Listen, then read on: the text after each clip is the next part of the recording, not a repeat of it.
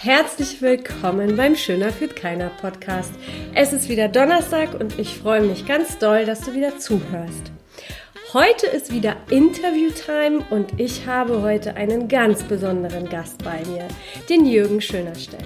Jürgen Schönerstedt gehört zu der Babyboomer-Generation, also der Nachkriegszeit und ist in der, ja, sagen wir mal, Hierarchie und ähm, etwas strengeren Zeit aufgewachsen. Zusätzlich war er 28 Jahre bei der Bundeswehr tätig, davon 26 Jahre Führungskraft mit unterschiedlichen Befugnissen. Und danach ging er neun Jahre in die Industrie und wurde Führungskraft und Coach ähm, in dem Unternehmen Conet und hat dort seine Kompetenz der Logistik mit der IT zusammen die Firma unterstützt, dort stärker zu werden und sich halt einfach zu qualifizieren. Ich sage jetzt ganz simpel, herzlich willkommen Jürgen. Es freut mich sehr, dass du heute beim Podcast dabei bist und dass du deine Erfahrung mit mir teilst. Ist aber nicht Donnerstag heute. ja, wir haben ein bisschen, ein bisschen geschmunzelt, genau. Heute ist nicht Donnerstag, aber Donnerstag wird es ausgestrahlt.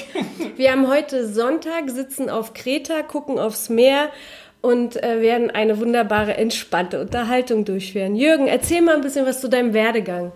Das ist ja so unglaublich spannend, was du alles so gemacht hast. Du bist, ich nenne dich immer den laufenden Lexikon. ja, also bin im Krieg geboren. Mhm. Und wir sind 1945 geflohen mhm. von Erfurt, mussten dort weg, als der Wechsel kam von der amerikanischen Zone in die russische. Mhm. Das wurde dann gefährlich für meine Eltern, weil sie, mein Vater und der Bruder meiner Mutter, die waren ja eben auch im Krieg und Offiziere und Spezialisten und wurden mhm. ja dann auch gesucht.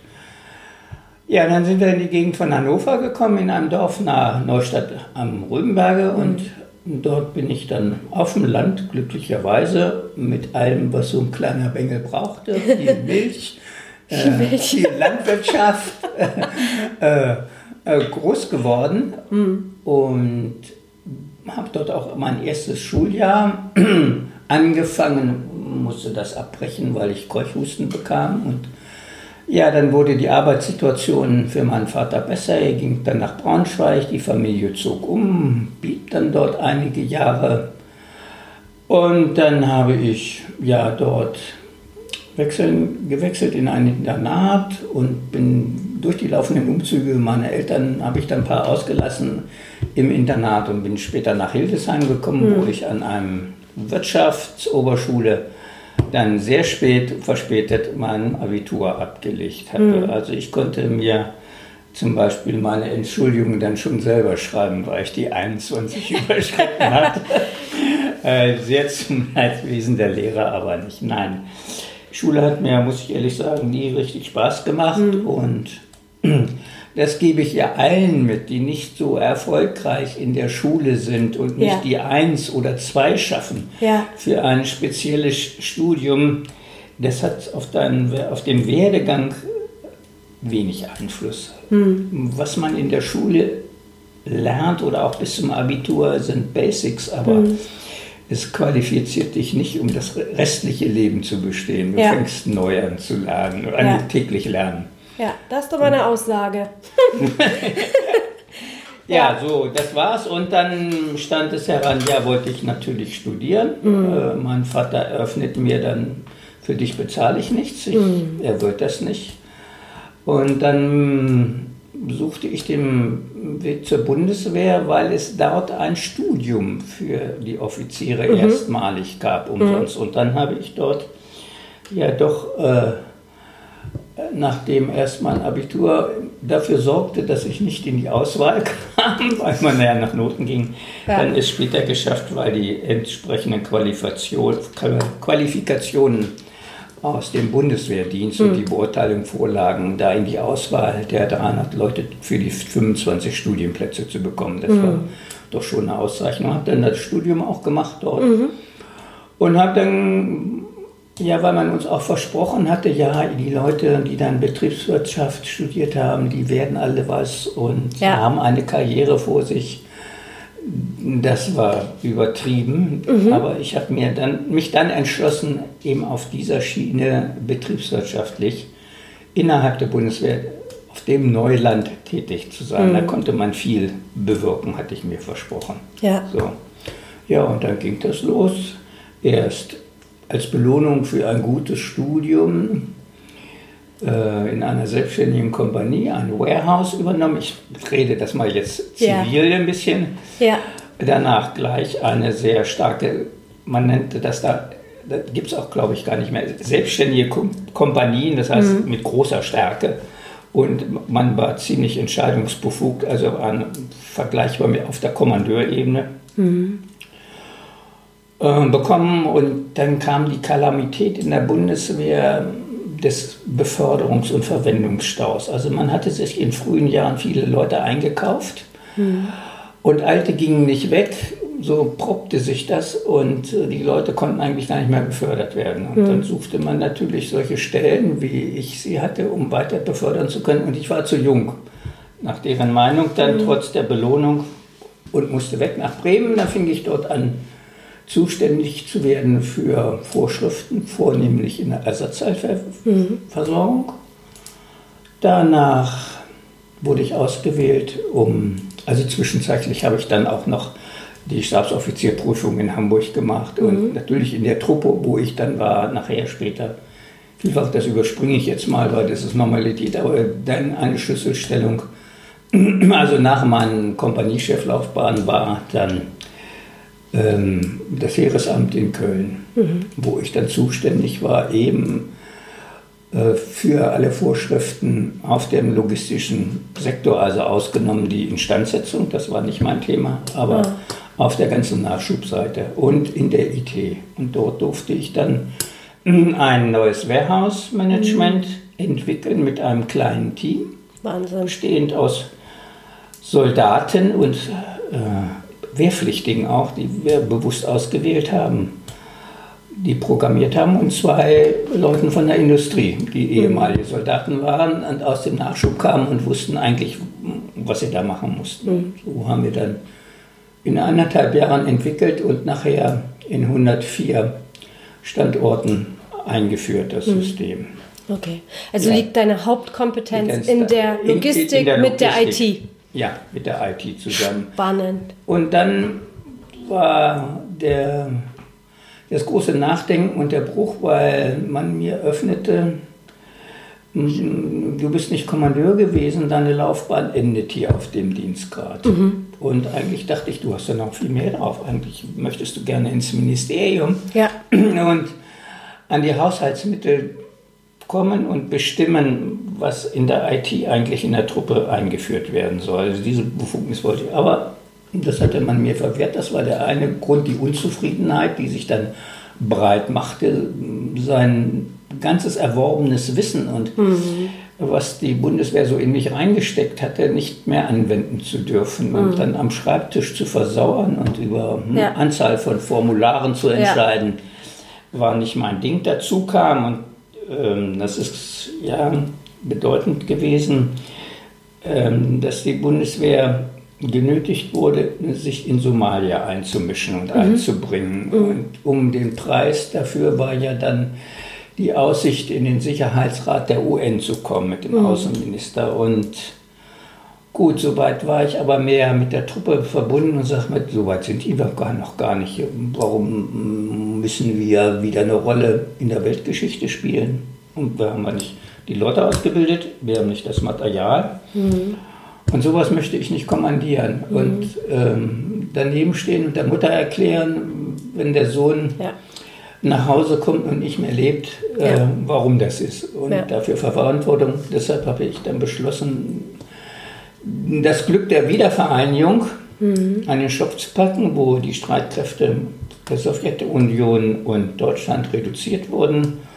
Und ich war in dem Jahrgang und Kontingent, äh, auf die man verzichten konnte. Mhm. Das hat auch alles geklappt mit Zustimmung meiner Vorgesetzten und so konnte ich dann in die Industrie gehen, fing dort mit 52 Jahren komplett neu mhm. an und musste mich da arrangieren mhm. und mit Leuten dann umgehen, ja, die hätten alle meine Kinder sein können vom Lebensalter. Ja. und völlig neu lehren, also wirklich was Neues mhm. lerne und die Chance zu kriegen, eine zweite Karriere zu machen. Ja, die hast du dann auch gemacht. Die habe ich geschafft. ja, es, es, ging ganz gut, ja. Und ich konnte mir dann auch meinen Traum Kreta, dadurch, dass man auch gut verdiente, ja. wahr machen und eben auch in relativ frühen Alter hier rüber wechseln. Also ja. mit 60 hatte ich es dann geschafft. Super. Ja, das war dann soweit, ja. Schön. Was hat deine ähm, Passion für, für, fürs Führung, für, für die Führung entfacht? Du bist ja da, ähm, also um, um kurz darauf zu kommen und oder euch oder dir das mhm. zu erklären, ähm, ich habe mich mit Jürgen schon vorab über das Thema Führung unterhalten und viele sagen ja, dass die Führung sich von damals zu heute unterscheidet, aber in dem Gespräch mit ihm ist mir bewusst geworden, dass es gar nicht so viele Unterschiede gibt, dass es einfach nur die richtige Anwendung davon ist. Und bevor wir darauf eingehen, würde ich gerne wissen, was so deine ja, Passion für dieses Führen, für Menschen großmachen entfacht hat. Die Bundeswehr hat, oder die, und auch die Wehrmacht und beginnend in der Reichswehr, mhm. nach Auftragstaktik geführt. Das hieß, die Führungskräfte bekamen einen Auftrag, das heißt eine Aufgabe gestellt mit einem Ziel und einem mhm. Zeitraum. Mhm. Und diesen Auftrag konnten sie erfüllen, maßgeblich selbstständig. Das wurde erwartet und so wurde auch die Erziehung angelegt. Mhm. Auch wenn man dann auch militärisch tätig war, man hatte seine Leute, mhm. man musste auch die Verantwortung für die übernehmen mhm. und seine Operationen planen und natürlich auch abstimmen, aber äh, das Wie wurde dem militärischen Führer weitestgehend überlassen. Mhm. Ähm, so, das stärkt enorm und das ist ein Gesichtspunkt, den ich auch in die zivile Betrachtung bringen muss. Es macht einsam. Mhm. Du stehst wirklich letzten Endes für eine Entscheidung gerade. Mhm. Gerade jetzt, wo es um Auslandseinsätze ist, ist es extrem bei der Bundeswehr stehst du gerade für das Leben deiner unterstellten Leute. Mhm. Das musst du ja Begriff machen, eine ja. Fehlentscheidung oder so. Ja. Und du kannst dich nicht rausreden, das Team hat das entschieden. Ja, die Eigenverantwortung. Du bist, du bist es allein und fällst die Entscheidung Mutterseelen allein mit allen Konsequenzen. Mhm. Das findest du aber auch in der Industrie wieder. Mhm. Ja, es ist nicht Definitiv. so extrem, äh, dass es unter Umständen ein falscher Entschluss Menschenleben kosten könnte. Na gut, bei Ärzten und in den Berufen ja. schon, das gibt es die Situationen, aber überwiegend im kaufmännischen Bereich kostet es nur Geld. Ja, ganz genau. Mhm. Und also das geht schon. Und das Verständnis der Bundeswehr äh, von einer neuen Art der Menschenführung, mhm. was ja mit Gründung der Bundeswehr kam, äh, der Begriff der inneren Führung, okay. der wirklich ausgeprägt wurde und der auch äh, beigebracht wurde, weil mhm. man wollte ein, eine Bundeswehr haben, eingebettet in die Demokratie. Mhm. Spannend. Ja, und sie sollte sich ja nicht, das ist ein Machtfaktor, Militär. Mhm. Ja. Und sie darf sich nicht loslösen äh, von der Regierung. Mhm. Und die sollte Demokratie sein. Also wurde Bundeswehr ganz klar der Politik unterstellt. Und das bedeutet auch ein anderes Verständnis vom Staat und zudem, das sich in der Ausbildung und auch in, dem, in der Führung ausdrückt. So mhm. war es dann möglich, ja auch mit Soldaten ganz anders umzugehen. Also mhm. nicht mehr aufgrund des Dienstgrades zu befehlen und mhm. du machst das und wenn nicht, kommst du in den mhm. Knast oder ich mhm. sperre dich ein. Äh, sondern es auch zuzulassen, ähm, Widerspruch sich anzuhören. Mhm. Also nicht zur Befehlsverweigerung, da durfte es ja nie kommen, aber dass Kritik geäußert werden mhm. konnte, auch hinterher, das hätte man vielleicht anders machen können oder ich sehe das anders mhm. oder kann man das nicht anders machen. Sowas wurde dann auch erstmalig zugelesen.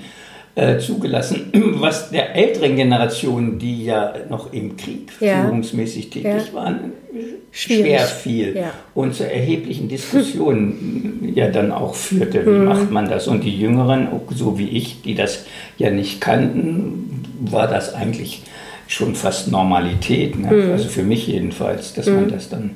Ja, du bist ja auch so ein sehr, sehr empathischer Mensch. Das spielt dann natürlich auch nochmal eine Rolle.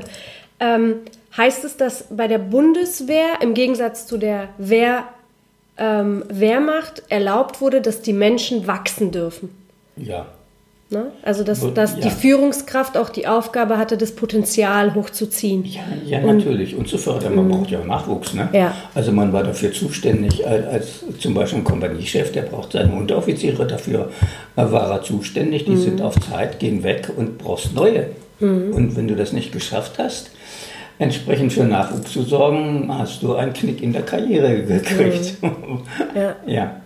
Siehst du, ja. das ist heute auch so ein Punkt, dass bei ganz vielen Firmen dieser Nachwuchsgedanke gar nicht so extrem ist, weil viele Angst haben, den eigenen Stuhl zu verlieren. Ne? Ja. Wie würdest du deinen Führungsstil beschreiben und was war dir wichtig bei dem Thema Führung? Vertrauen schaffen, hm. gegenseitig. Schön. Das sehr wichtig, Vertrauen in die Fähigkeiten der Leute zu haben. Natürlich, sie, das Handwerkzeug ist, dass man sie erkennt. Mhm. Und schon beim Einstellungsgespräch und Bewerbungsgespräch ähm, so viel Menschenkenntnis hat und geschult ist, Spreu vom Weizen zu trennen. Oder, mhm. oder zu erkennen, nein, für die Position, für die Aufgabe, die ich gedacht habe, ist er nicht der Richtige.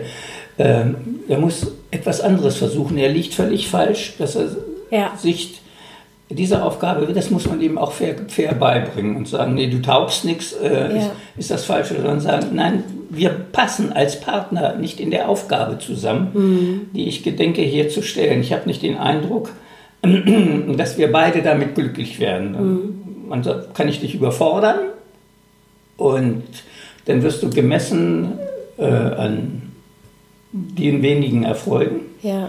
die dir beschert werden und mhm. das ist kann nicht richtig sein. Du wirst nicht glücklich in der Arbeit und ich werde nicht glücklich mit, mit einem Mitarbeiter, denn ich bin in der Firma hier. Ja. Führungsperson habe dafür sorgen, Arbeitsplätze zu erhalten, aufzubauen und das Unternehmen profitabel zu halten. Ja. Schlichtweg oder jedenfalls nicht in die schwarz, in die roten Zahlen rutschen zu lassen. Ja. Naja, wenn man nicht in seiner Stärke arbeitet, kann man ja auch nicht wirklich die Resultate bringen. Ne? Das Nein. ist ja auch ganz oft so. Also da fängt es an. Und dann daraus natürlich, wir waren beim Vertrauen. Ja. Äh, dann eben, meine Erfahrung eben war eben diese Auftragstaktik, die die Bundeswehr ganz erfolgreich und die Wehrmacht auch vorher hatten, äh, diese einzusetzen und wenn eine Aufgabe gestellt wurde, beziehungsweise mein späterer Bereich das bekam oder ein Projekt bekam, mhm. zu sagen, okay, diese Aufgabe, diesen Bereich, dieses Projekt, weil ja immer meistens mehrere zusammenwirken, das machst du relativ eigenständig so. Und ich schreibe dir nicht rein, wie du deine Datenbank zu organisieren hast ja. und welche du die einsetzt. Ich will das Ergebnis haben. Mhm. Und das in der Zeit, weil hm, wir müssen ja, Voran. was wir angeboten haben, ja auch preismäßig einhalten für ja. uns selber. Mhm. Das muss man schon leben und dann in Ruhe lassen und dann eben Punkte einführen. Also da und da hast du eine Berichtspflicht. Ich möchte eigentlich schon mal wissen und dir nicht jeden Tag auf den Hacken stehen. Ja. Und dass du das Gefühl hast, überwacht zu werden, aber verstehe die andere Situation. Ich muss ja. mich vergewissern, dass wir auf dem richtigen Weg sind. Keiner genau. ist frei von Fehlentscheidungen. Nein. Mhm. Cool. Ja, also schon eigentlich so, wie man es eigentlich machen sollte. ähm, wie hast du für dich Spreu vom Weizen getrennt? Hast, hast, du, ähm, hast du da so ein, vom, vom Bauchgefühl gehandelt oder hast du eine bestimmte Fragen gehabt, die dir wichtig waren? Ja, also es ist immer unternehmensabhängig. Mhm. In dem Unternehmen, wo ich war, war etwa 95 Prozent Akademiker. Mhm. So, also waren für Bewerbungen für den technischen Bereich, also diejenigen, die nicht studiert hatten, die, die kamen eigentlich weniger in Frage, weil sie das Wissen eigentlich ist Voraussetzung, um, um solche Aufgaben zu bewältigen. Mhm. So, dann hast du es also gehabt mit Leuten, die frisch von der Uni kamen oder woanders, von anderen Firmen. So, und die sich dann aufgrund der Anzeige, die die Firma geschaltet ja. hatte, dann beworben haben. Dann gucken wir mal. Mhm. Ja, dann kriegtest du den, da sitzen hast du also erstmal den Berg von Bewerbungsakten gehabt. So, das ist das Erste, da sieht man mal durch. Ne? Mhm. Äh, und ja, je nach Vorlieben, wie, wie die du nun hast, manche sind überaus freizügig, aber ich sage immer, wer sich nicht richtig ausdrücken kann, den kann ich ja nicht vor einen Kunden stellen. Ja. ja, mhm. wer nicht gelernt hat, eine gewisse Form einzuhalten ja. Und sich zu präsentieren, den kann ich nicht Akquisition machen lassen. Ja. Weil das wollte ich immer von meinen. Nicht nur ich renne umher und versuche Aufträge zu kommen, das ist der Job von allen. Mhm. Wenn sie mit Kunden in, in Berührung kommen, so zu glänzen und überzeugen, dass der Kunde meint, ja, diese Firma ist toll, da möchte ich wiederkommen. Ja. Egal, ob das der Chef oder äh, Bereichsleiter war oder sowas, das muss er mal ausstrahlen können. So. Und dann geht es ja dann schon rüber. Und dann kannst du schon mal eine ganze Menge der Akten auf die linke Seite sehen mhm. und sagen, oh, tut uns leid, ja, diese mhm. üblichen Anschreiben. Dann kommst du zu einer Einladung und dann machst du ein Gespräch. Mhm. Ganz kurz eine Zwischenfrage. Gab es bei Akademikern Menschen, die, der, die die Macht der Sprache nicht verstanden haben? Die ein erbärmliches Deutsch abgeliefert haben. Wahnsinn. Gibt es. Okay. Das würde mich jetzt nur interessieren. Ja. Das finde ich sehr erstaunlich. Ich hätte gedacht, die lernen das. Nein, es war eine ganze Zeit lang in den 70er Jahren gar nicht, ja, da wollte man alles gleich machen. Mhm. Und da wurden viele Dinge einfach nicht gepflegt in den mhm. Schulen. Okay. Es hat dazu geführt. Ja. Okay. Okay. Also Rhetorik, das Erste, worauf du so geachtet hast. Gab es noch was? Ja, hm? beherrscht einmal die ja. deutsche Grammatik, kann ja. ein Angebot schreiben. Ja. Wie kommt denn das an? Da unten? Ja, überleg doch mal. Ja? Ja. Das du, ich, will, ich bin nicht dazu da, als Führungskraft einem noch die deutsche Sprache beizubringen. Äh, ne, mit dem muss ich arbeiten können. Ja. So. Das sehe ich genau. Also das, das war, er kam zu, zu, zu, den Einstellungsgesprächen. Mhm. Also ein, ein Haufen Fragen sich auszudenken. Wir hatten dann auch ein Muster entwickelt, wie wir das in der Firma firmeneinheitlich machen. Von den, eben die, die eben Personalverantwortung hat die Leute, das muss ja abstimmen mit dem Unternehmensbild insgesamt. Ja. Da hatten wir dann auch was entworfen und dann eben auch unsere Fragemuster und dann eben auch damit es ein bisschen schneller ging, ein flottes Excel-Tableau, wo wir mal formal eigentlich unten Summen ziehen konnten, 75 Prozent erfüllt oder nicht. Mhm. Für mich war aber immer wesentlich der persönliche Eindruck nachher. Mhm. Und für mich war wesentlich nicht das Zeugnis, was jemand von der Uni vorlegte oder das Diplom, welche Note der hatte. Ja. Das, das ist immer was ganz anderes zu, der, zu, den damaligen mhm. Zeiten. Das finde ich. Ja, heute ist es vielleicht mehr so. Ich weiß, Na, es geht wieder in die Richtung zurück, dass man, ähm, dass Führungskräfte das Persönliche wollen. Aber in der Zwischenzeit war es schon sehr notenbezogen. Also für jemanden, der ich mich entschieden hatte, war mein Leitbild, der müsste mich auch mal vertreten können. Mhm. Wenn ich Schön, nicht, schöner wenn ich Gedanke. mal da bin und traue ich dem das zu. Ähm, muss nicht Vorführungskraft zu sein, aber die Statur zu haben, mal was selber entscheiden zu können, mhm. auch unter Unsicherheit, was das Schwierigste ist. Mhm. Und nicht irgendwo hinzugehen, ich muss jetzt jemanden fragen, sondern es auf sich zu nehmen, na gut, egal wie es ausgeht, äh, ich mache das mal einfach. Mhm. Also autonomes Handeln war dir wichtig. Ja. Mhm. ja. Ja, schön. Wie war denn so, gab es einen Unterschied als du von der Bundeswehr in die Industrie gegangen bist, hast du dich da umstellen müssen? Ja, war, war recht lustig. Also die, die, die, Damen im Sekretariat, die bemängelten nach kurzer Zeit mein Auftreten.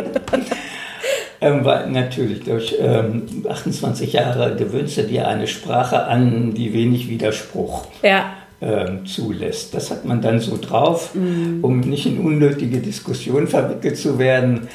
Ähm, das haben sie mir dann relativ schnell abgewöhnt, weil sie meinten, das wäre ja nun befehlsmäßig und militärischer Ton, das mochten sie ja nun gar nicht. Aha. Ja, okay. Und ja, dann, wir müssen auch miteinander dann hier, wir sind alle jung, wir gehen anders miteinander um und ja viel kollegialer und ja, wir sehen vieles nach und sind nicht so, so fordernd. Ne? Mhm. Bei uns geht es ein bisschen anders, ja. Okay, das habe ich dann angesehen, aber fordernd habe ich nicht, habe ich abgelehnt. Fordern tust du immer, da kommt mm. nichts mehr raus. Aber der Ton war dann schon anders. Ja, der ist eben der große Generationsunterschied, ne? Mm. schlichtweg, der da war. Ne? Ja. Und der wurde aber später nachher sehr anerkannt, dass ich eben viel Erfahrung hatte, mich einbringen konnte mhm. und eben dann auch ja so mehr in die Vaterrolle gedrückt mhm. wurde, weil sie Zutrauen hatten. Ich war ja jemand, ganz wichtig, auch so, warum ich so locker arbeiten konnte. Ich machte niemanden Konkurrenz mhm. auf dem Weg nach oben. Ich schied ja. aus, war definitiv vom Lebensalter. Ja. Ist Schluss gewesen. Also ich hatte nur die Chance, mir Nachfolger auszubilden mhm. und den zu, zu präsentieren, aber nicht in der, im Unternehmen tätig zu werden und nach der nächsten Stelle äh, zu jagen. Mhm. Ja, wobei er hast ja schon Riesenprojekte gestemmt, ne? Bei dem ja. Unternehmen wie P&C und diese ganzen Sachen. Ja, das, das war ja schon. Waren schon Riesendinger, ja, ja, muss man schon sagen, ja. ja. Und viele im Jahr, also. Aber du warst ja, also ich, du warst ja jetzt nie von der Art her, ähm, dass du dir irgendwie Gedanken machen musstest um deinen Stuhl. Das war ja nie dein, ne? Das ist ja, viele Führungskräfte nehmen das mit, dieses Konkurrenzverhalten. Das hattest du nie, ne? Also ich hatte einen sehr guten Ruf, auch innerhalb der Bundeswehr. Mhm. Ich bin da eigentlich äh, als Fachexperte, also Experte für diese Nachschub- und logistischen Aufgaben immer anerkannt gewesen, mhm. auch als ich rausging. Und dann äh, gab es Versuche, äh, der Generalität das Personalamt umzustemmen und sie haben denen gesagt, das war völlig falsch, dass ihr den gelassen habt. Und mm. ich habe gesagt, ja, wenn ich nicht die Stellung kriege und da trete, das haben die alle verstanden. Aber die haben mich dann wiedergeholt und engagiert für die Probleme, Projekt. die dann waren. Insofern ähm, ging es mit den Aufträgen aus dem Bereich, wo man natürlich auch ihm Angebote schreiben muss. Das geht nicht alles freihändig vergeben, nur weil man mal Ex-Bundeswehr war. Nein, das ja. unterliegt den, den starken Regeln des Vergaberechts. Mhm. Aber man musste gegen andere Firmen, die da angetreten sind, äh, sich behaupten. Sich behaupten. Mhm. Mein Vorteil war, dass ich die Situationen besser einschätzen ja. konnte und ein realistisches Angebot abgeben konnte. Ich, mir ist das paar Mal passiert, dass ich eben zweiter Sieger war, aber das mhm. nutzt dir nichts. Ich ja. habe gesagt, nee, das kriegen wir nicht, das stemmt man nicht für das Geld. Entweder tut man das und gibt Geld rein aus firmenpolitischen Dingen und weiß, das Ding läuft nie schwarz, äh, mhm. sondern wir investieren da, um den Kunden zu binden, zu kriegen, aber das machst du nicht jedes Mal. Ne? Mhm. Echt spannend. Ähm, ja, die Bundeswehrlogistik zu leiten ist ja auch jetzt nicht unbedingt Nein, eine leichte, eine leichte mathematische Aufgabe. Es ging äh, na, in der Zeit nachher ja Kosten zu sparen im Betrieb der Bundeswehr. Und man kann keine Kosten sparen, wenn man sie nicht kennt. Mhm. Nur von der, von, von, der Haushaltsseite wusste man, was man reinstopft in den Laden. Mhm. Aber was beispielsweise ein Panzerbataillon kostet oder was eine Übung kostet, wusste man nicht. Mhm. Oder was kostet die Küche nicht eigentlich so richtig, die da die Soldaten ernährt. Mhm. Das, das gab es alles nicht. Und deshalb war ich ja auf einem guten Gebiet tätig, A, mhm. zu gucken, A, mit, mit bei zu sein, wie eine Vollkostenrechnung eingeführt das heißt, würde. Und jeder musste die machen. Ne? Mhm. Das heißt, du hast das alles messbar gemacht, was vorher nicht messbar war. Ja, erstmal, erst dass man das bewerten konnte, was ja. in einem Non-Profit-Unternehmen eine schwierige Angelegenheit ist und hinsichtlich Gemeinkosten eine Riesenproblematik aufführt. Also für mm. diejenigen, die sich hier zuhören und mit Kostenrechnungen auskennen, können ermessen, was das bedeutet. Und äh, ein Controlling draufzusetzen in ein Non-Profit-Unternehmen von diesem Ausmaß ist ja auch etwas mal heftig drüber nachdenken muss vorher. Ja. Wie kriege ich denn das hin? Ja. Und wie überwache ich denn das eigentlich alles? Mhm. Also Kosten, Leistung und Qualität. Wie kriege ich das da in den Griff, dieses Dreieck? Ne? Wahnsinn. Also an diesen ganzen Aufgaben durfte ich eben mitmachen Back. und dann eben auch hinten rein, als man es hatte, mhm. äh, zu sagen, zu rationalisieren. Mhm. Und jetzt kommt's. Also was ich hier noch mitgebe als Führungskraft. Mhm. Rationalisieren hieß für mich auch, wenn ich als Consulter industriemäßig unterwegs war, hieß nie Leute rausschmeißen. Oh, danke. Es heißt, was mache ich mit den Leuten, die übrig sind, die ich gewonnen habe aus Prozessen, wo Doppelarbeit gemacht wird, die ich verschlankt habe, mhm. äh, die ich effektiver, schneller gemacht habe ja. und gleichzeitig eben noch Leute freigesetzt habe. So, was mache ich denn mit denen? Mhm. In der Industrie würde ich sagen, liebe jede Führungskraft, überleg dir, mit welchem neuen Produkt du am Markt erfolgreich bist und Geld verdienst. Mhm jeder Mitarbeiter, den du hast, in den hast du Geld reingestopft. Ja. Und den wirft man also aus der menschlichen Sicht nicht weg, sondern betraut ihn mit Aufgaben, mhm. auch durch Querversetzungen dann, äh, die äh, ihm das Überleben mit seiner Familie, denn der hängt ja hinter, das war für mich ein sozial bestimmtes Element. Da ist eine Familie drin, der Mann ist schon 50 mhm. und dann rauswerfen, kann, kannst du nicht machen, der kriegt nie wieder einen Job und der mhm. geht in die Armut, Armut rein. Ja äh, überlegt er was, welche Aufgaben da brach rumliegen, welche Aufgaben A, innerhalb der Bundeswehr diese Einheit noch übernehmen könnte und sollte und wo man verdichten könnte, Aufgaben konzentrieren und wie kriegt man das eigentlich raus? Denn viele haben nebeneinander, und das findet man in Betrieben überall, verteilte kleine Aufgaben, die man dann wieder zusammenführen. Das sind mhm. so viele, dass es für alle ausreicht, nochmal eine Sektion aufzumachen und diese Leute zu beschäftigen. Wir müssen natürlich umlernen, das ist völlig klar. Ja. Äh, also an diesen, das gebe ich mit. Also nicht Leute wegtun einfach. Es ist, die haben Jahre treu gedient Mhm. Viele und ähm, so ist, nein, das macht ist menschlich unsauber. Ne? Ja. Man muss was für sie finden. Ja, in großen Unternehmen oder in Konzernen wird das ja nicht ganz so gehandhabt. Heute nicht, nein, vielfach nicht. Nee, nein, da wird eiskalt rationalisiert und gekürzt. Ähm, aber ich glaube, also ich merke auch gerade, dass dieses Wissen, was du hast und das Wissen an Führungs- Kraft, Kompetenzen, die, die ihr angewendet habt, das ist mhm. ja schon vom Gefühl her, als wäre es irgendwo verloren gegangen, weil so viel Zeit nehmen die sich die Unternehmen gar nicht für, diese, für dieses Thema Führung und das so auseinanderzunehmen und diesen langfristigen Blick zu haben. Mhm. Ähm, ich kürze den nicht, weil ich habe jahrelang ähm, investiert in ihn. Was kann ich mit ihm machen, was der Firma langfristig was bringt? Das ist natürlich ein Ansatz, der vielen Unternehmen auch meiner Meinung nach, das, was ich erlebt habe, helfen mhm. würde, wieder grüne Zahlen zu schreiben und nicht, ja. ne? weil gerade dieses, also immer wenn extrem rationalisiert wurde, konntest du die Unternehmen nach fünf Jahren zumachen. Mhm. Das ist das, was ich gesehen habe. Gab es einen Unterschied zwischen Bundeswehr und der, und der Industrie? Ja, also in der Bundeswehr muss ich sagen, unter da meinem Schreibtisch und mir was ausdenken konnte, stand ich nicht unter Zeit- und Kostendruck. Okay. Start. Start, Start. Also warst du schöpferisch tätig und niemand hat eigentlich das groß interessiert, wie, du, wie lange dazu du da brauchst. Mhm. In der Industrie musst du in sehr viel kurzer Zeit mhm. zu einem Ergebnis kommen und das fordert dich dann natürlich dann auch die Nächte. Ne? Also mhm. du trägst das auch mit nach Hause und es ist nicht so, dass man das in acht Stunden schafft. Dazu mhm. muss man bereit sein und das wissen und eben sagen, okay, bin ich stabil genug, diesen Druck standzuhalten? Mhm. Ist das was für mich? Mhm.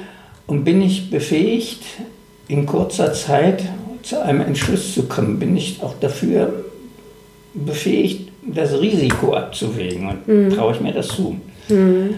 Ähm, Risikomanagement ist ähm, sehr wichtig mhm. in, in der Beziehung zu wissen und einzuschätzen, was kann sich das ergeben. Aber wie ich schon sagte, der Entschluss ist deiner und du stehst ja. allein.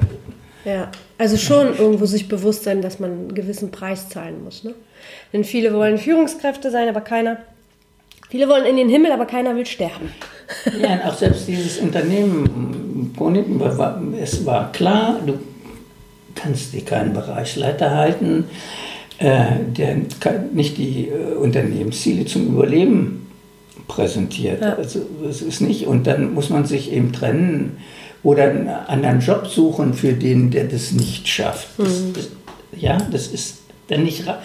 Nein, es ist eine feine Art äh, des Versetzens. Es ist nicht das harte Rausfeuern. Mhm. Also Zahl nicht heraus, rüber ab, äh, das war nicht übel, sondern man hat gemeinsam überlegt, also A, bei denen, denen das auch vorkam, wie sind denn deine Fehler? Warum ist denn diese Situation überhaupt entstanden? Mhm. So, was können wir denn daraus lernen? Ja, perfekt. Was, wie verbessern wir? Und dann wurde mal gesagt, okay, beim nächsten Mal hoffentlich hast du gelernt, mhm. machst es besser. Irgendwo ist natürlich Schluss, ne? Ja, Also klar. diejenigen, die sich konstant weigern, äh, Lehren anzunehmen, die sind dann auch nicht geeignet Ja. für diese Jobs. Ja, Lernbereitschaft ist ja auch Ja, meiner ja. Meinung nach Punkt eins bei, bei, bei Führungskräften. Also wenn man sich nicht entwickeln will, dann hat man, entwickelt man sich zurück letztendlich. Mhm.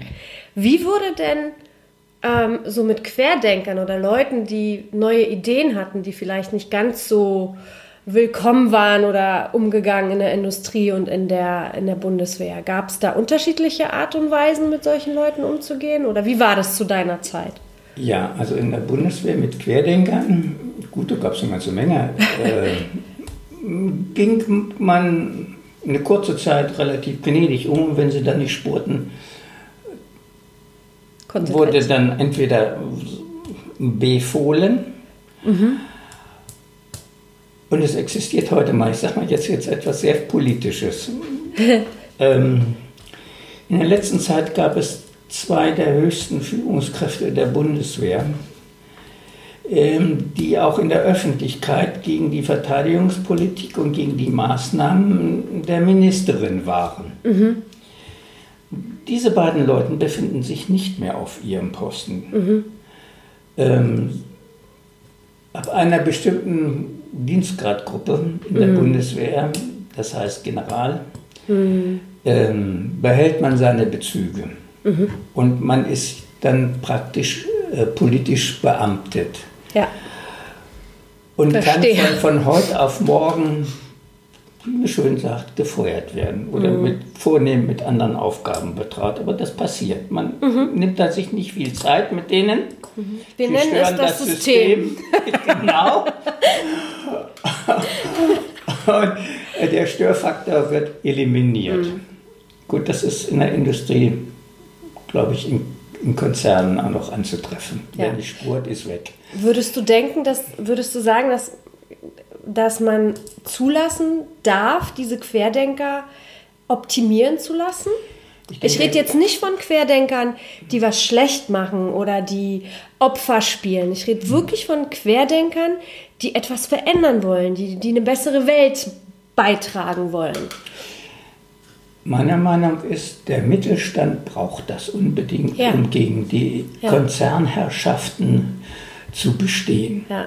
Der ist darauf angewiesen, dass eben ganz unkonventionelle Ideen kommen Mhm. und eben halt der Unternehmer und die Führungskräfte müssen erkennen, da können wir Geld draus machen.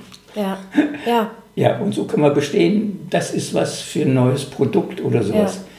Äh, und die auch wahrnehmen, natürlich muss man so, wenn es junge Leute sind, auch so ein bisschen erzieherisch tätig sein, dass man das lenkt, Mhm. Absolut. dass das äh, nicht in häme, pol polemische Äußerungen und Ungezogenheiten ausufert. Das, muss, Ja. das muss man sich nicht gefallen Nee. lassen, hat man Nee. nicht nötig. Also da sollte man schon harsch Ja. eingreifen. Ja, die ne? brauchen auch diese, ne? Also Ja. die, alle, alle Menschen mit Charakter brauchen auch irgendwo diese Hand der Führung. Ich, ich, als, ich, ähm, als ich noch Kiko aufgebaut habe, ich habe mir nur intelligente Querdenker rangeholt. Und auch die brauchten natürlich so diese, diese äh, Richtung und auch die brauchten jemanden, wo sie sagen, okay, das ist jemand, der nimmt uns in Schutz. Das war in dem Falle ich. Aber was sich daraus entwickelt hat durch diesen in ihren Bereichen unterschiedlichen Querdenkern, das war so spannend, weil wir so extrem stark waren, dass als dann das Team sich aufgelöst hat, äh, letztendlich das Land so gut wie zumachen konnte. Ja, du sagtest eben Schutz, das ist ein gutes Stichwort. Ja. Ein Vorgesetzter muss auch den Rücken breit machen. Äh, vor seiner Mannschaft. Absolut. Und nicht durchreichend eine Kritik der Geschäftsführung, sondern sagen, ich block das ab, das lasse ich nicht nach unten kommen, weil Mhm. das, das muss ich aushalten. Hier und mit denen austragen. Ich halte das Händchen vor denen. Ne? Ja, absolut. Es wird oft vergessen, weil die Leute die reichen das Ja, durch. ja.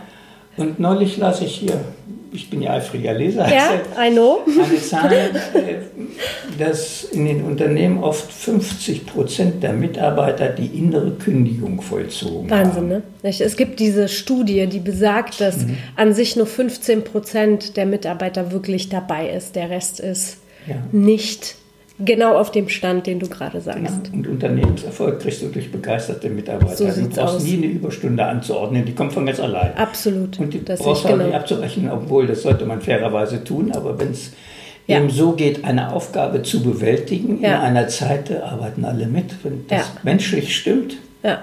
brauchst du Absolut. nichts zu machen.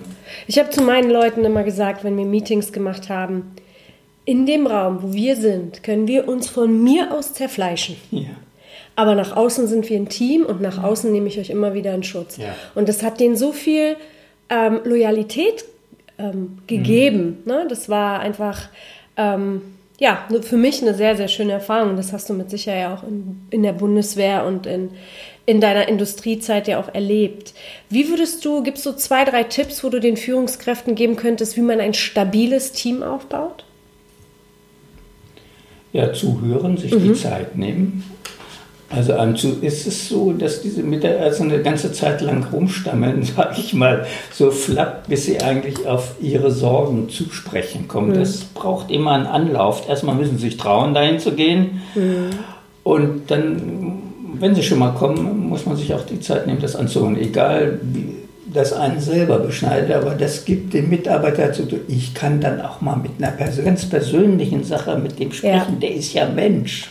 Ja. Der ist ja nicht nur ein funktionierendes Organ oder so Ja. etwas. Also das ist Ja.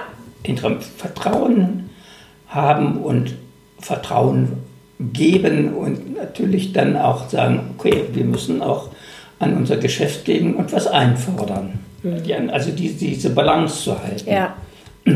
Das brauchen die auch, ne? Wir sind, ja, wir sind hier, um das Geld zu verdienen und ihr wollt auch eine Gehaltserhöhung irgendwann haben. Wir ganz sind genau. ein Team und ja, schlichtweg, wir haben alle Träume und Wünsche und der Chef dieses Unternehmens auch. Ja. Ach schön, das ist doch mal schön. Du warst ja auch in der Industrie, ähm, wurdest du ja auch zum Coach ausgebildet Ja. und hast Mitarbeiter ähm, ge gecoacht. Was ist für dich ein starker Charakter und ähm, ja, wie, wie gehst du auch mit Problemen Mitarbeitern? Wie bist du da mit denen umgegangen?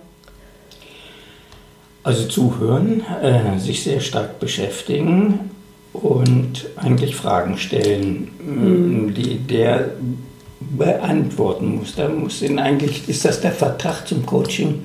Du kriegst Aufgaben und äh, gestellt, die du bearbeiten musst in dem Prozess. Ohne Ja. den geht es nicht. Und du kriegst Fragen, die du wahrheitsgemäß beantworten musst. Wenn das zu persönlich wird, musst du also rote Karte zeigen, dann machen wir da auch nicht weiter. Und es wird im Stillschweigen vereinbart. Das, was da besprochen wird, gelangt nie an die Geschäftsleitung und an andere Leute. Das ist wie so ein Arzt-Patienten-Verhältnis. Das finde ich schön. Das findet heute auch nicht statt, denn die ganzen Coaches gehen natürlich und geben Rapport nach oben ab. Ja. Also es wurde versucht, äh, mir auch das abzuluxen. Mhm. Ja, aber klar. Konnte ich mich gut we- wehren, sage ich, mache ich nicht, oder sucht euch einen anderen Coach dann. Aber Mhm. ja, finde ich super. Ja. Hm. Was so ist, starke Führungs- oder Führungskräfte müssen die Befähigung haben, sich da mal ins Wohnzimmer in eine Ecke zu stellen und dann sich gedanklich zehn Meter zu entfernen und sich anzugucken aus einer anderen Perspektive. So, was machst du da eigentlich? Ja. Äh, Ist das so richtig? Hm, Überprüf doch mal deine Grundsätze. Was siehst du? Hast du dafür ein Bild gewonnen? Du hast da jetzt recht hecht, hecht, hektisch reagiert. Vielleicht entschuldbar, aber bitte nicht wiederholen. Also das muss man sich Selbstreflexion. Nehmen. Ja, Selbstreflexion, sich zurücknehmen und sich selbst der Kritik auch der Kritik anderen zu stellen, Ja. berechtigten Kritik Ja. auch äh, und zu sagen, ja, wo ich nehme das ab und ich weise nicht alles ab, weil ich bin Vorgesetzter Ja. und habe sowieso keine Fehler. Also Ja. das findet man Daran auch zu wachsen. da, ja, daran zu wachsen. Ja, liebe Führungskräfte, keine Angst haben vor Kritik. Manchmal ist sie ein Geschenk. Ja, Ne? Die letzten zwei Fragen. Gibt es so einen Tipp an, wenn, wenn man ja, Mitarbeiter einstellt, eine Frage, die du den Führungskräften mitgeben würdest und warum? Ich kann nur mal sagen, wie ich gehandelt habe. Also ich, ja, hab, ja. ich habe immer hm, gefragt, wenn jemand schon mit Berufserfahrung kam mhm. aus anderen Betrieben, habe ich gefragt, welches war denn Ihr größter Misserfolg? Schön. Und welche, welchen Anteil hatten Sie daran? Also kann man schon mal viel erkennen, wie jemand damit umgeht äh, und ob er in das Gedankengebäude passt, was man selber hat. Mhm. Denn man muss lernen, auch mit Misserfolgen umzugehen und ja. daraus zu lernen und ja. das das nächste Mal besser zu machen. Keiner ist fehlerfrei, es passiert ja. immer was. Und wenn die Menschen das nicht tun, hat der Vorgesetzte immer mehr Arbeit, da nachzubessern und einzugreifen. Mhm. Ja, es gibt viele kleine Dinge, die kriegt man nicht mit.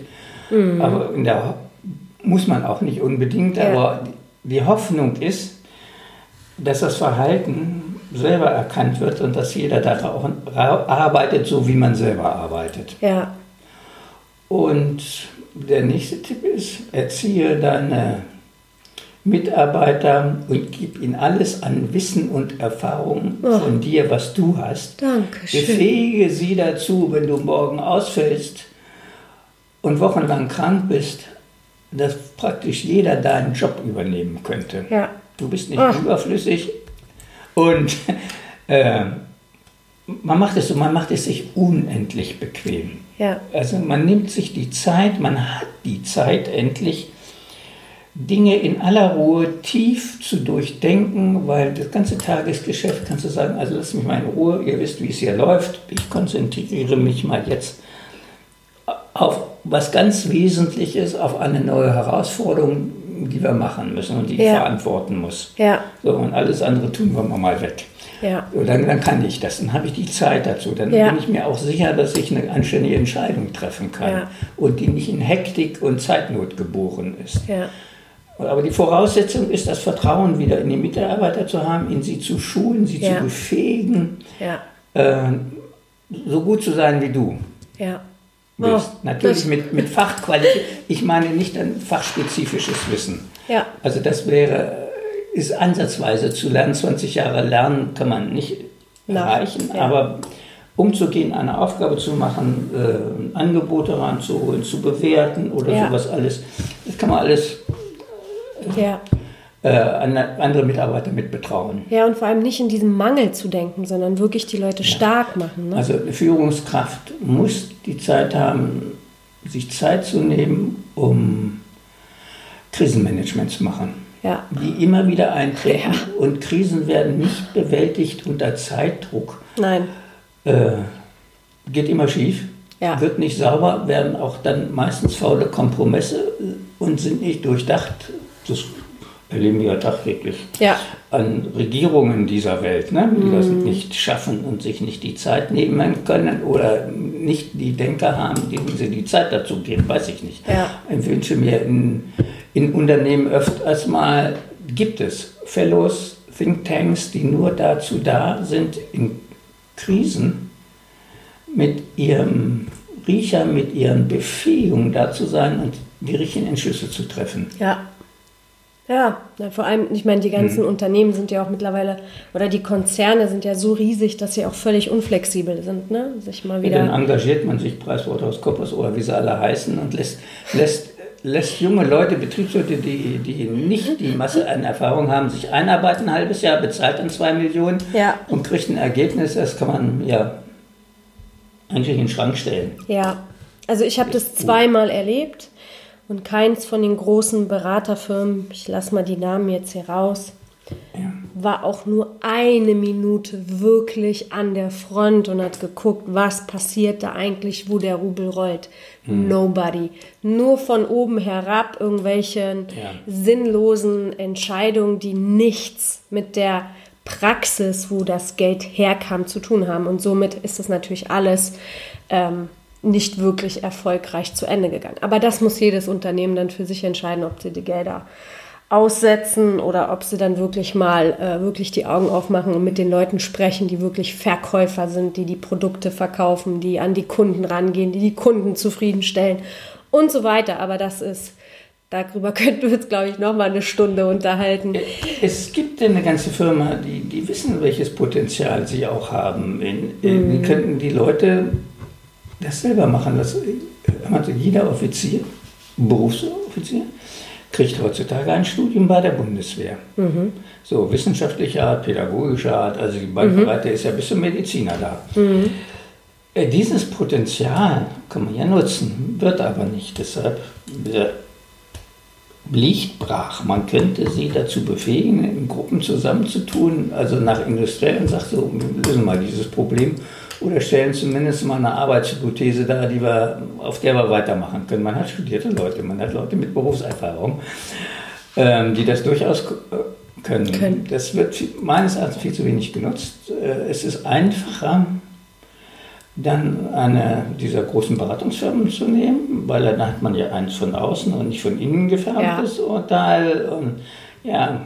Das ist nicht der Feind im eigenen Bett, ne? Ja, so, und, richtig. Und das passiert natürlich auch in Industrieunternehmen. Und ja. ja, man hat das Potenzial, könnte es einbinden. Es wird nicht getan, es wird auch mhm. überall beklagt. Mhm. Äh, aber ich, gut, es, es gibt eine Beratungsindustrie, ne? Ja. Da dürfen wir nicht die Augen vor verschließen. Definitiv. Ja, nur darfst du vielleicht auch mal ein bisschen umdenken. Das wäre vielleicht vorteilhaft und mit, mit den Menschen sprechen, die das Geld machen und die sich diese Mühe geben und immer noch ne, motiviert ja. dabei sind. So, mein Lieber, letzte Frage zum Abschluss. Was würdest du sagen, ist das schönste Kompliment für eine Führungskraft von den Mitarbeitern? Hast du da irgendwas, du hast ja, du hast ja dann zum Schluss ja auch nochmal ähm, gesagt, dass du einen schönen Abgang hattest. Was war für dich so das Schönste, was das du erlebt hast? Das Schönste war, als ich Projektleiter war und mhm. äh, ich dann immer mehr Leute zukamen und die Firmenleitung dann beschloss, einen Bereich zu gründen mit mehr Verantwortung, mit einer ganzen Menge von Mitarbeitern, dass dann die, die bei mir und mit mir arbeiteten, gesagt haben, also Jürgen, mach du das.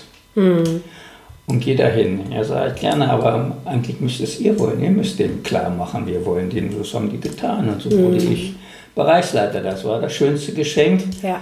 was ich jeweils zurückkam. Ne? Ja. Und das andere ist, wenn du eine Firma verlassen hast, rauskommst und keiner sagt, oh mein Gott, der ist endlich weg. Ja sondern ach, da kommst du wieder, ja schön und, und du wirst ja. dann zwischendurch mal angerufen und ja. wenn du dann in der Rente bist und sagst, was hältst du davon und dies und das, wie würdest du das angehen? Das ist mir dann öfters passiert, also bist nicht verschwunden und sagen alle atmen auf, oh, jetzt kommt was Besseres, ne? Mhm. Das ist ja meistens ja immer nicht so. nein, nein, das, das ist schon schön. Also muss, sollte jeder hin, hinarbeiten, ja. äh, sowas hinzukommen. Ich bin da stolz, dass es ich das Glück gehabt habe, ja auch die Leute zu finden und äh, von der Unternehmensleitung auch die Freiheiten zu bekommen, mich da auszutoben. Dieses Vertrauen, was ich da hatte, mir hat da niemand jemand reingeredet, wie ich meinen Job zu machen hatte, mhm. weil Du hast ihn einfach zu 100 Prozent gemacht. Ja, es funktioniert. Die Firmenleitung war froh. Ja. Das Geld hatte. Das glaube ich kam und äh, hat mich machen lassen. Sie ist mhm. ja gut damit gefahren. Ja. Hätten mir das auch verbeten. Mhm. Ach, schön. So, da sind wir fast bei einer Stunde angekommen. Ja, gut. Gibt es noch irgendwas, was du sagen möchtest als Abschluss für die Führungskräfte dieser Welt? Ja, hoffentlich hören ein paar zu. Na klar. und, äh, ja, denk mal drüber nach äh, und versuchen, das in ihren Alltag einzubauen. Ja es gibt genug Bücher und ja. Dinge das, was du alles, wo man das lesen kann, aber man muss sich trainieren, man muss sich ja. selber anpacken, das wünsche ja. ich alle. Und so sagen die Umkehr, ich beginne ein anderes Leben. Mhm. Das ist Therapie. die musst du machen. Sonst, Stimmt. Ja, ja, ohne das ohne das Wissen in Weisheit umzusetzen, wird es natürlich nicht funktionieren. Also angewendetes Wissen. Ne? Ja. Sehr schön. Dann haben wir unser Schlusswort für heute. Ich danke dir vielmals. Ich hoffe, du hast es genauso genossen wie ich. Ich könnte Jürgen stundenlang zuhören. Ähm, ja, deswegen sage ich in diesem Sinne, Cheers, bis zum nächsten Mal. Deine Kuscha.